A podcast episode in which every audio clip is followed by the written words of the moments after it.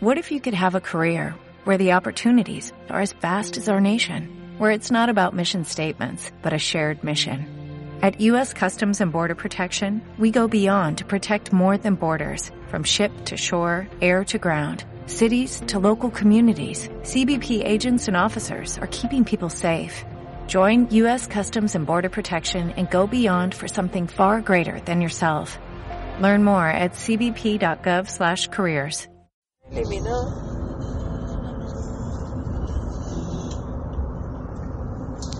para reducir el gasto público.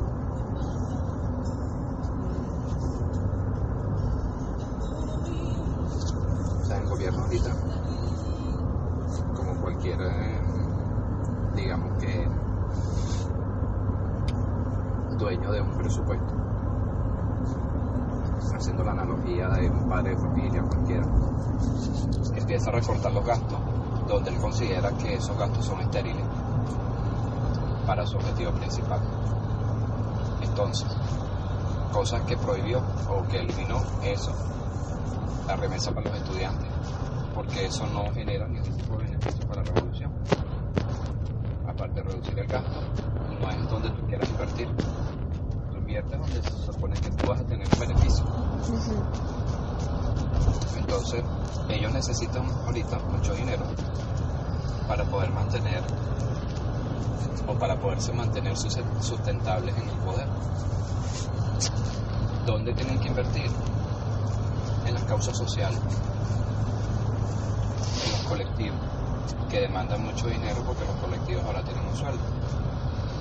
Y esa es una estructura paralela que no existía, pero que implica un gasto importante.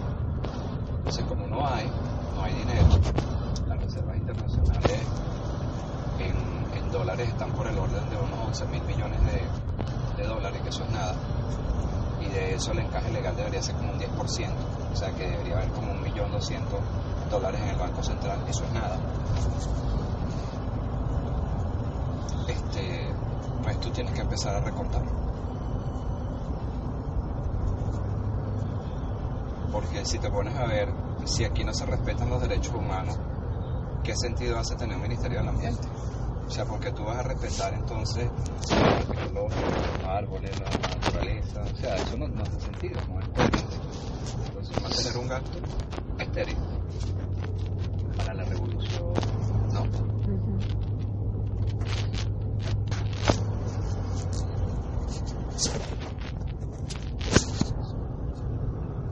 Por ejemplo, ayer en Expo paradójicamente, es una, un show, showroom que llaman, de la gente que más capitales tiene.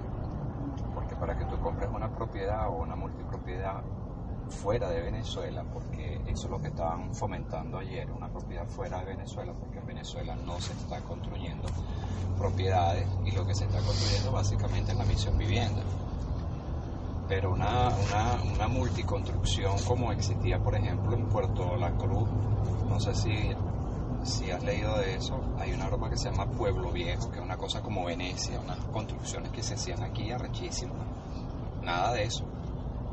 El Morro, construcciones arrechísimas, donde vive este, Aristóbulo, porque es el gobernador de Anzoátegui, o sea, zonas que fueron desarrolladas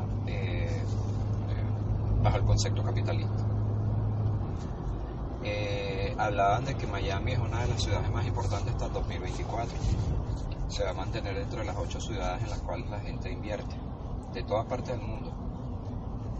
Pero increíblemente, Venezuela es el primer, el primer país con más inversión en Miami, de Sudamérica. Entonces, hay dinero todavía en Venezuela, ¿no? El problema es que como que hay una, una distribución extraña. Y a mi modo de ver, como hay un divorcio entre la parte pública y la parte privada,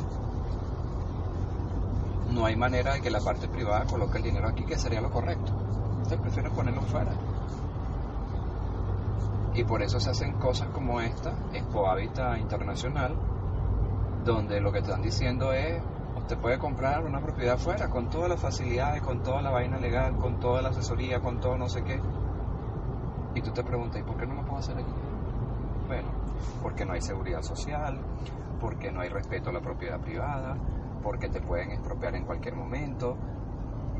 ¿Sabes? No están las condiciones jurídicas para que tú puedas invertir. Cualquier tribunal llega y te dice, eso ya no es tuyo, y lo pierdes como pasó con el Zambil ahí en la Candelaria, que toda la gente, como tú o como yo, que compraron locales ahí, los perdieron y metieron gente refugiada y lo perdieron, o sea, no hay forma de que eso lo vayan a recuperar. Devolviendo al punto de tu pregunta, yo pienso, es una opinión muy personal, que eso tiene que ver básicamente con reducción del gasto público. El gobierno va a mantener los ministerios que le permitan estar más tiempo en revolución. Por eso, a mi modo de ver, fue que el tipo hizo una unificación cuando se hablaba de la movida de la mata, en donde creó cinco vicepresidencias y cada vicepresidencia agrupa un número de ministerios. Entonces, esta es una revolución que empezó con un vicepresidente Ahora tenemos cinco vicepresidencias. Eso tiene una razón de ser. Eso es lo que yo creo. Por ejemplo, recientemente en el mes de octubre destituyeron al ministro de, exterior, de, de, exterior, eh, de, ¿cómo se llama?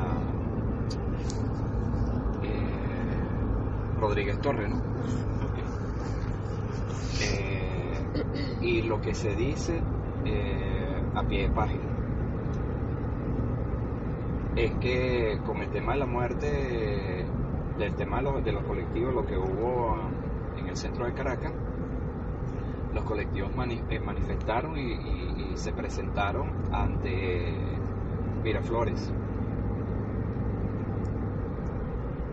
Dos, tres días después el ministro fue destituido. Entonces la pregunta está, ¿Tiene tanto poder un colectivo para forzar a que puedan destituir a un ministro? Pareciera que sí. Eh, eso te da a pensar entonces que la fuerza más poderosa que tiene esta revolución son los colectivos.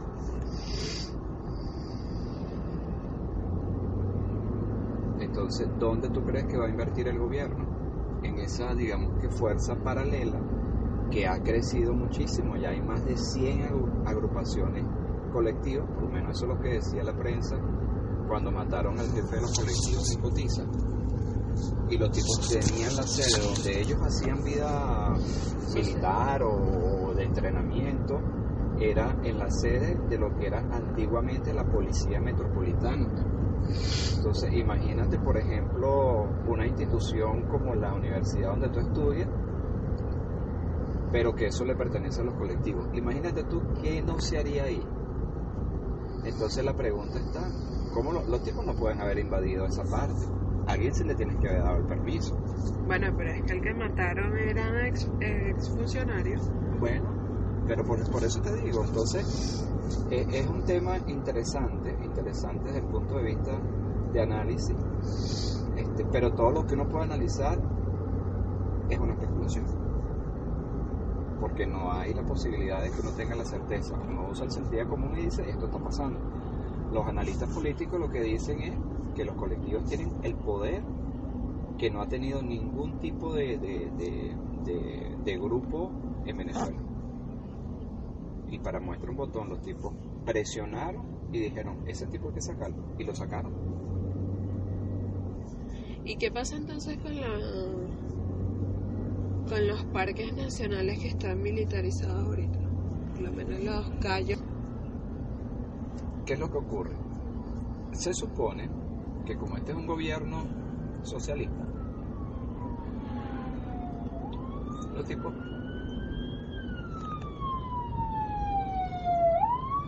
los tipos dicen que la gente estaba especulando con los lugares turísticos emblemáticos en algunos estados.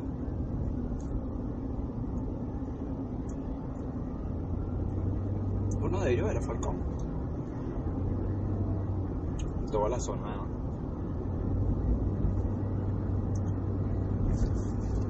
de los callos, ¿verdad? Entonces, supuestamente, algo que creó el comandante, que se llamaba las comunas, las comunidades, las asociaciones, la, eh, ¿cómo se llama eso?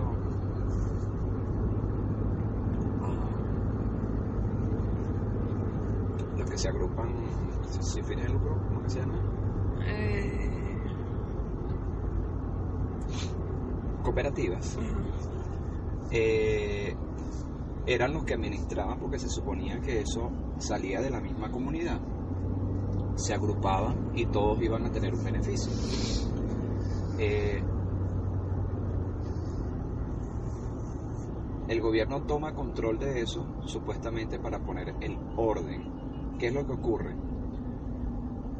Ese control que ellos tomaron y cuando ellos de alguna manera expropian algo que es de la comunidad, hay dos elementos interesantes de analizar. El primero es que si tú lo expropias, porque alguien está especulando y está sacando provecho de algo que no le pertenece en la totalidad, sino que se le dio para administrarlo y mantenerlo, se supone que todos tienen que tener acceso por igual. El problema acá es que fue expropiado solamente para uso privado. Entonces, la pregunta interesante de eso es, ¿quién es el interesado en que ese callo le pertenezca? O esos callos les pertenezcan.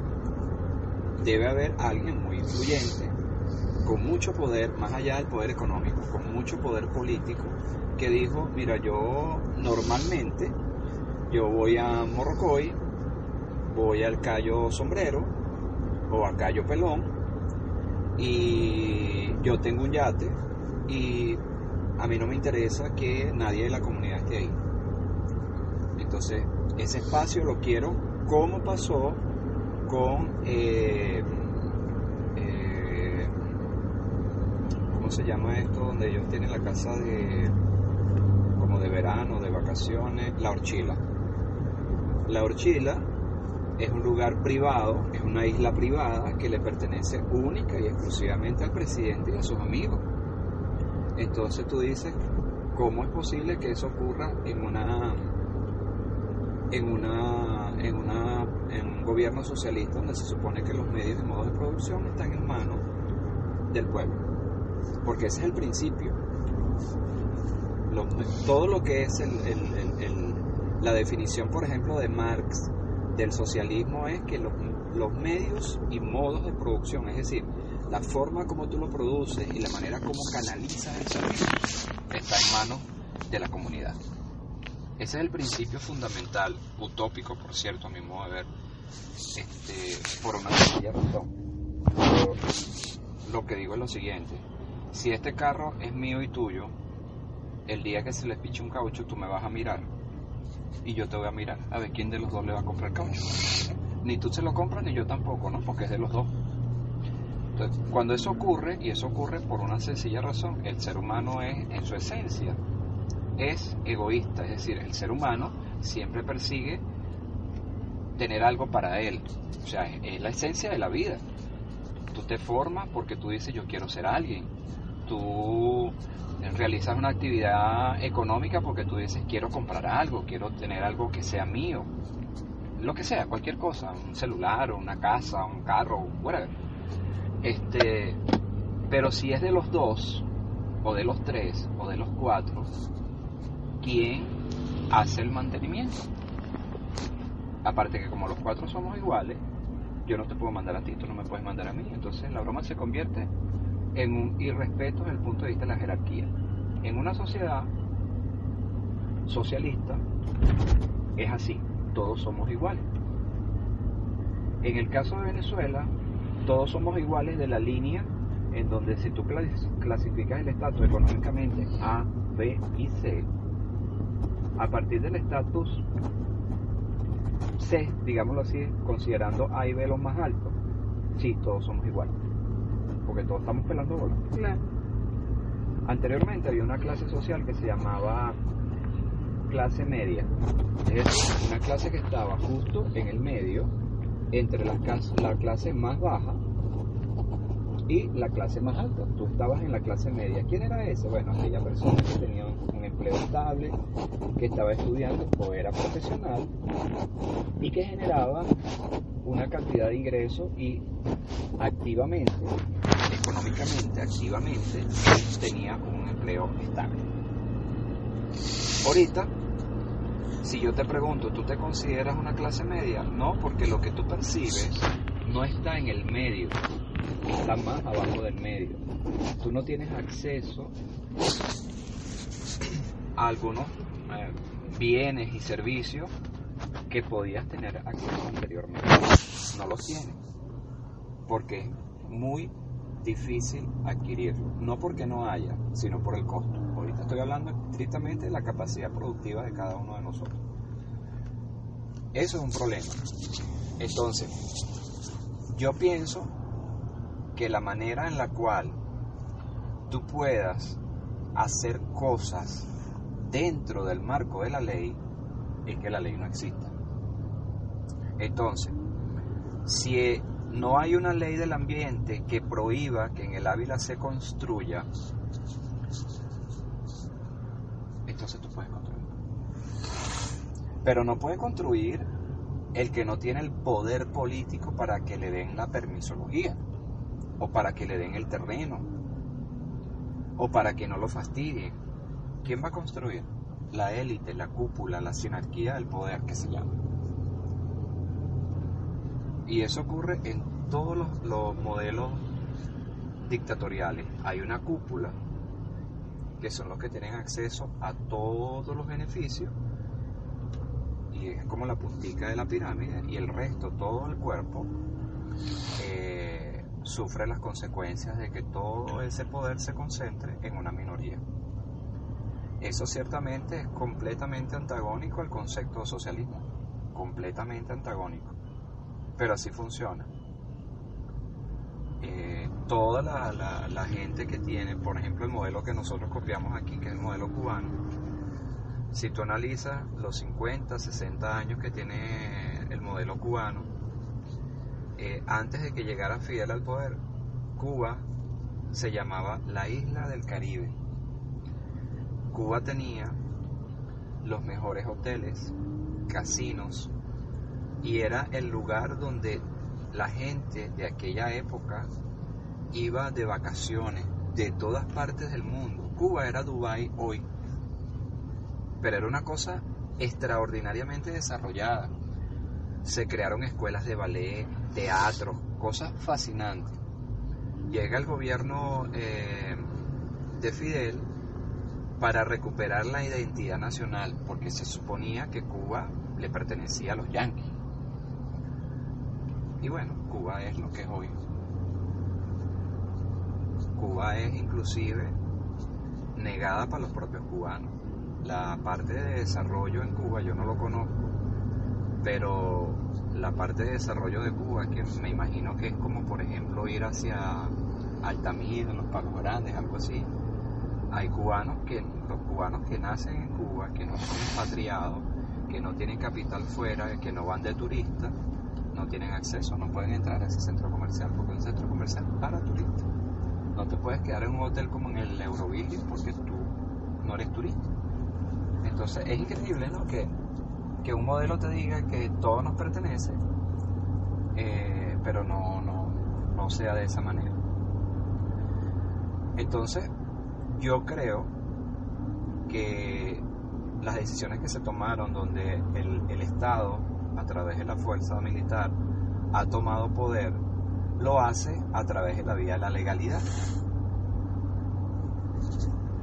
Entonces, cuando algo los puede afectar a través no de las instituciones acá, porque el tema del ambiente, tú sabes que es un tema mundial y la ONU, por ejemplo, eh, uno de los emblemas es salvar al mundo. Y si Venezuela en este momento eh, tiene un, curu, un, un, curul en la, en la ONU por dos años, eh, va a estar cuestionado cualquier cosa que haga a nivel del ambiente. Entonces tiene que sacar de alguna manera alguna, alguna cosita de protección del ambiente. Pero en paralelo, pero si legalmente tú quieres interponer algo aquí en Venezuela donde tú digas están violando eh, algunos conceptos generales que estaban en la ley del ambiente, te van a decir en la Corte Suprema de Justicia o donde sea, pero es que esa ley no existe, esa ley no aplica en Venezuela. Entonces, pues nada.